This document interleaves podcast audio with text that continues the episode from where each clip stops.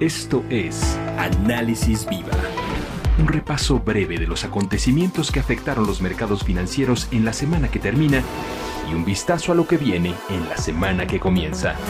Análisis Viva.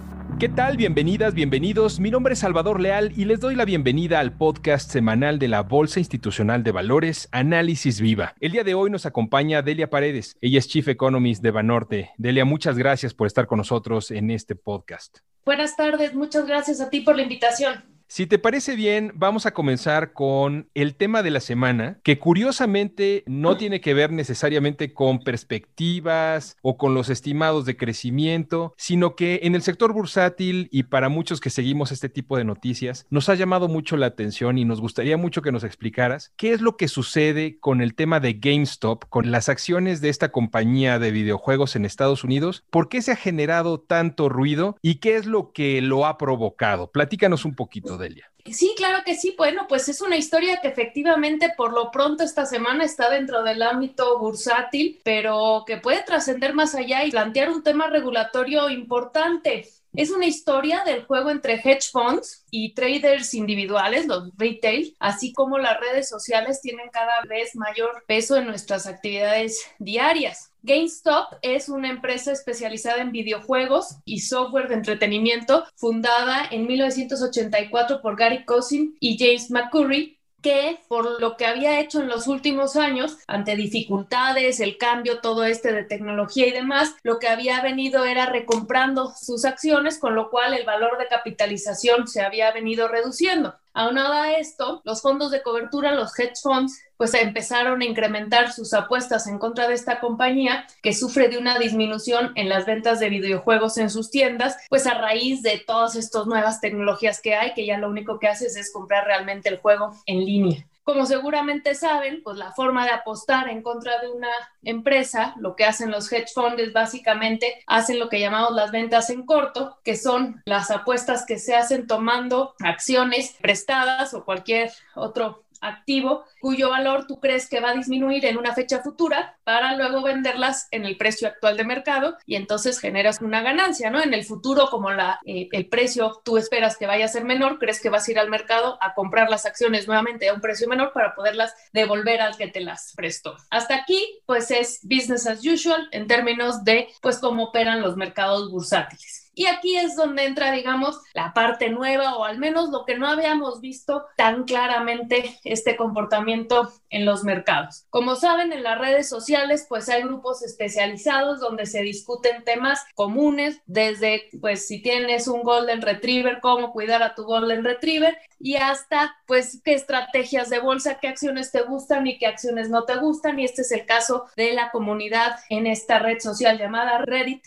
y se llama eh, Wall Street Bets, básicamente. Este grupo durante meses estuvieron tratando de buscar compañías que tuvieran posiciones cortas grandes y empezarlas a comprar, empujando el precio hacia arriba, evidentemente contrario a la apuesta de los hedge funds. De acuerdo con los datos de Bloomberg, el 15 de enero las posiciones cortas de GameStop representaban alrededor de 122% de las acciones disponibles de esta empresa para trading, lo que llevó a que el precio de la acción pasara de alrededor de 18.8 dólares a finales del año pasado a casi 348 dólares el pasado 27 de enero. esto es una ganancia de más de mil por ciento la comunidad de Reddit pues, sigue en busca, obviamente esta, este ha sido nada más la primera alarma que se tocó, siempre está buscando empresas con unas oportunidades de ganancia similares, lo que pues también está explicando que ahora tengamos algunas empresas que pues también están en problemas por pues la misma problemática que estamos viviendo de la pandemia, del cambio de hábitos y demás, como son AMC, que es una operadora muy grande de teatros y cines, entre pues otras que están haciendo. ¿Qué es lo que ha pasado? Bueno, pues se han puesto en riesgo muchísimos de estos fondos de cobertura, los famosos hedge funds que estaban apostando de que el precio de estas acciones iban a bajar.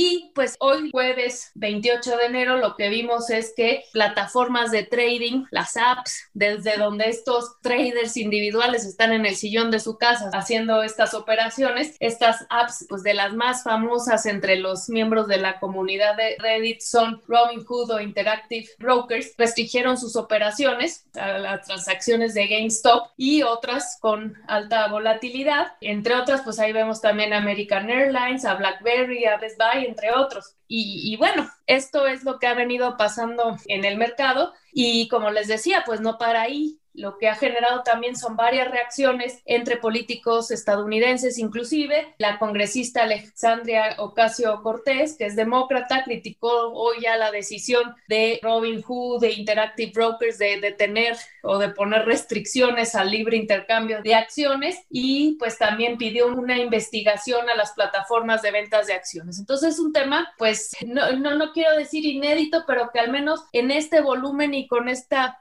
volatilidad que hemos visto, en los mercados, no se había visto antes y que bueno, va a plantear temas bien interesantes en tema de regulación de mercados. Si te parece bien, platiquemos ahora de otros temas más globales. El FMI sacó eh, su reporte de estabilidad para hablar justamente un poco de la perspectiva global durante los siguientes meses, Delia.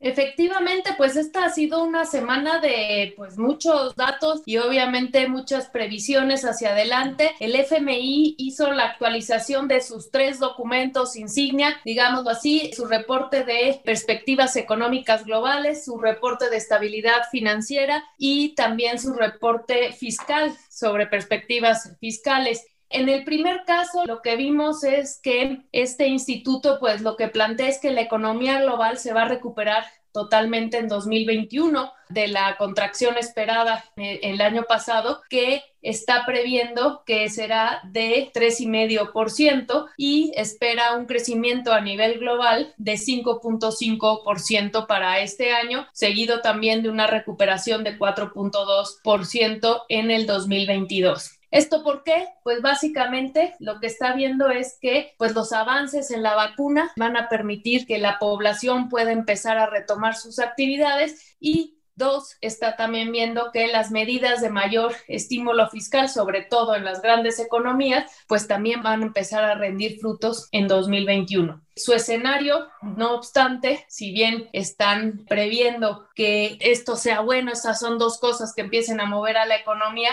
la verdad es que tiene algunos riesgos a la baja. El organismo listó una fuerte propagación del virus ¿no? Una segunda, tercera ronda, ya están en Europa hablando de este tipo de cuestiones, que sea mucho más difícil de contener. Acuérdense que estamos en medio de esta nueva cepa que vimos en el Reino Unido, que al parecer es mucho más agresiva en términos de cómo se empieza a extender, que las nuevas medidas de contención pues cada vez van a tener mucho mayor peso sobre empresas, sobre negocios que apenas estaban sobreviviendo, va a ser cada vez mucho más difícil mantenerse y como segundo riesgo, pues está el retiro de un estímulo antes de lo que se requiere, lo cual podría tener un impacto negativo, aunque bueno, este es un riesgo un poquito más de mediano plazo. De esta manera, pues este 5.5% del que habla el FMI para la economía global, básicamente se compone por el empuje que va a venir por parte de economías avanzadas, donde se espera un avance del 4.3% gracias a una recuperación de la economía de Estados Unidos en el área del 5 5.1% luego de haber caído 3.4% en 2020. En la eurozona se plantea un crecimiento un poquito más moderado de 4.2%, pero la caída fue de 7.2% el año pasado. Para mercados emergentes hablamos de una recuperación del orden del 6.3%, obviamente liderada por China, que se espera un crecimiento de 8.1%, y en particular para la economía mexicana lo que estamos viendo es, bueno, lo que estamos viendo, lo que está viendo el FMI es un crecimiento de 4.3% después de una caída de 8,5, 8.6%, que es la que vamos a ver del año pasado. Pasando al reporte sobre estabilidad financiera global, pues aquí obviamente se hace un repaso de cómo están los riesgos sobre el sistema financiero, sobre los diferentes mercados. Y aquí el FMI lo que dice es que la recuperación de los flujos en economías emergentes parece que lo que se está viendo hacia adelante es que van a permitir que cubran sin problema sus necesidades de financiamiento en 2021. Obviamente apoyado aquí por políticas monetarias acomodaticias, hemos visto pues los programas de compra en Europa por parte del Fed, las tasas pues prácticamente en cero y todo esto pues lo que ha ayudado es a mitigar los riesgos de liquidez, pero de todas formas no tenemos que dejar de lado que sí pueden surgir algunas presiones sobre la solvencia de algunas empresas, inclusive de algunos gobiernos en el futuro. Entonces también hay que estar pues bastante vigilantes de esos riesgos recomienda que los hacedores de políticas públicas pues sí continúen apoyando los mercados hasta que pues logremos una recuperación sustentable de la actividad económica y advierte señales de que bueno pues si los inversionistas de repente se van a sentir muy seguros de que pues el gobierno o el Banco Central van a estar de ellos pues sí es muy probable que empiecen a tomar riesgos que no son necesarios y pues hay que estar ahí atentos a las vulnerabilidades que pudieran generarse y que al final del día pues van a redundar en riesgos para la perspectiva de mediano plazo. Y finalmente, en lo que se refiere al eh, estímulo fiscal, habla de que los apoyos el año pasado muy probablemente estuvieron en alrededor de 14 billones de dólares a nivel global para mitigar los efectos de la pandemia, desde luego. Con esto lo que plantean es que la deuda pública a nivel global pudo haber llegado a casi 98% del PIB versus el estimado que habían hecho en 2019 que era de 84%. En términos del déficit fiscal, ven que eh, los déficits se incrementaron a niveles de alrededor del 13% del PIB en lo que son economías avanzadas y de 10.3% en economías emergentes. Aquí también lo que recomiendan es que la política fiscal tiene que apoyar la recuperación, pero ojo, aquí es algo que han venido todos tratando de estresar esta recuperación tiene que ser sustentable e inclusiva y también en dado caso se tienen que ir diseñando marcos fiscales creíbles y sustentables, particularmente en aquellos lugares donde los niveles de deuda pues van a terminar siendo relativamente altos. Excelente. Esta semana, Delia, tuvimos también decisiones de política monetaria, tanto por parte de la Fed como incluso en la región, en el Banco Central de Chile. ¿Qué nos puedes comentar al respecto? Sí, pues efectivamente el FED tuvo su primera reunión de política monetaria del año. La verdad, pues es que no, no muchas sorpresas a este inicio del año, como era ampliamente esperado. El FED mantuvo sin cambios el rango de la tasa de referencia entre 0 y 0.25% y pues tampoco movió el monto de la compra de activos. Aquí pues todo el mundo está ya muy atento siempre a lo que va a ser el forward guidance. Ya saben la caracterización que va haciendo el Fed de cómo van cambiando las condiciones y cómo va a estar en todo caso moviendo la política monetaria. Y en este caso lo que hizo fue pues reafirmar que van a continuar aumentando sus tenencias al menos al ritmo actual hasta lograr avances sustanciales para alcanzar los objetivos de máximo empleo y estabilidad de precios. Recuerden que ahora todas las juntas de política monetaria son acompañadas por una conferencia de prensa por parte de su presidente Jerome Powell y pues él se mostró optimista sobre la perspectiva económica sin dejar de lado que se mantienen los riesgos y la incertidumbre. En particular, resaltó que pensar en una salida del estímulo monetario es todavía prematuro Acuérdense que esto se conoce como el llamado tapering y en semanas anteriores algunos miembros del Fed lo que habían hecho es hablar sobre la remota posibilidad de que si la economía sale lo suficientemente bien adelante, podrían empezar a bajarlo. Bueno, pues aquí con esto un poco Powell lo que hizo es que bajar toda esta expectativa. En esta misma línea, pues también lo que dijo es que no existe prisa por reducir el estímulo y dejó claro que no hay preocupaciones por un repunte en lo que es la inflación. En este contexto, pues lo que esperamos es que este año básicamente el FED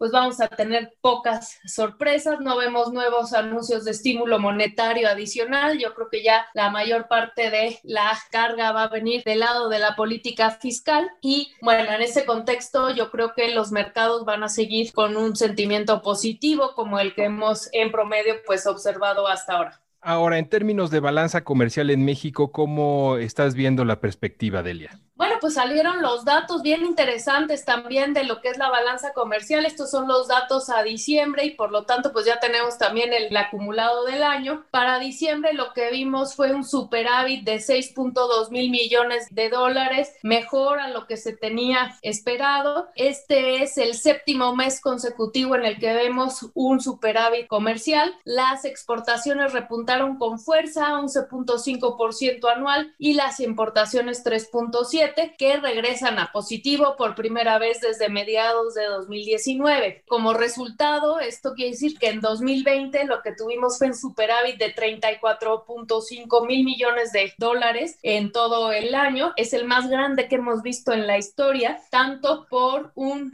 evidentemente aquí vimos una contracción en términos anuales de exportaciones como importaciones, pero en general lo que nos están diciendo las cifras es que la demanda externa se está recuperando muy rápido de hecho, pues los niveles de exportaciones están ya casi en lo que son los niveles que habíamos visto previos a la crisis. Sin embargo, el hecho de que las importaciones se mantengan tan débiles, lo que nos quiere decir es que la dinámica del mercado interno en términos tanto de consumo como de inversión todavía falta mucho por hacer en términos de recuperación.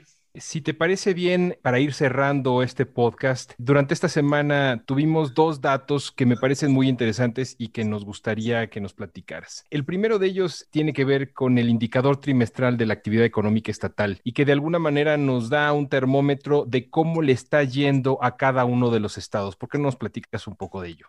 Así es, como saben, el ITA es el indicador trimestral de actividad económica estatal este indicador lo saca el INEGI cada trimestre. Obviamente tiene aquí un pequeño rezago con respecto a las cifras que ya vemos mucho más adelantadas, ¿no? Ya tenemos inclusive esta semana se dio el dato de Liga en noviembre. Para el viernes tenemos listo lo que es el estimado de PIB para todo el año, pero no deja de ser muy interesante cómo se están comportando los estados, cómo va la actividad económica. Acuérdense que estas son cifras referentes al tercer trimestre del año, que era cuando ya estábamos empezando a ver una recuperación de la actividad económica tras las medidas de confinamiento que vimos en el segundo trimestre, ¿no? Y en este sentido, 17 de los 32 estados del país mostraron una caída por debajo de la que vimos en promedio a nivel nacional, en el tercer trimestre del año, la economía mexicana se contrajo 8.6%, la verdad es que, otra vez, en términos anuales, ningún estado mostró tasa de expansión anual en el periodo en cuestión y pues destaca Tabasco con la menor tasa de contracción Vimos una contracción nada más de 0.1% versus el 8.6% que habíamos dicho a nivel nacional. En lo que va del año en este estado, pues hemos visto una tasa de contracción de 3.7%. Del lado contrario, pues tenemos a Quintana Roo, es el estado con la mayor contracción y cayó pues 29% en términos anuales. En lo que va del año, la actividad económica en este estado se ha caído 25.6%. Si vamos pues a los grandes, la apertura de los grandes sectores, en la economía, pues vemos, la verdad es que se ha recuperado muy bien el tema agrícola. En este sector, pues vemos un muy buen avance en lo que es Zacatecas y en cambio del otro lado la contracción que vimos es en Tlaxcala con una caída de apenas ocho y medio por ciento, pero pues en Zacatecas vimos pues hasta un rebote muy grande de la actividad económica. En lo que es el sector industrial ya vimos a cuatro estados por lo menos con tasas positivas de crecimiento, pero vemos, por ejemplo, estados como Baja California Sur y Quintana Roo con tasas negativas todavía del orden del 31.3% en el caso de Baja California Sur y de 27.5% en el caso de Quintana Roo pues este, obviamente Quintana Roo porque cayó, ya vimos la caída en el sector industrial, pues vemos una caída muy similar en lo que es el sector servicios, una caída de 29.5%, pues recordemos la vocación turística particularmente que tiene este estado y en cambio pues vemos que los servicios en el estado de Aguascalientes son los que menos cayeron 5.1%. hacia adelante, pues lo que esperamos es que en la medida en que se han seguido las actividades económicas en varios estados del país, es muy probable que veamos una recuperación en el cuarto trimestre del año, aunque no hay que olvidar que ya pues para mediados del mes de diciembre, por lo menos la Ciudad de México y el Estado de México ya estaban en semáforo rojo y que actualmente más o menos alrededor de 54% del PIB se encuentra, digamos, en estados en que en semáforo rojo. Entonces, si bien vemos una perspectiva de que la caída del año pasado pudo haber sido un poquito menor a la que se tenía planteada, más o menos el consenso andaba en una caída de 9%, pensamos que habrá caído alrededor 8.6%, lo que vemos es una recuperación en 2021 de 4.1%. El siguiente tema con el que nos gustaría cerrar tiene que ver con el censo. Esta semana salieron datos preliminares del el censo que se llevó a cabo durante el año pasado por parte del INEGI. ¿Cuáles son los principales datos que, a los que deberíamos de ponerles atención, Delia?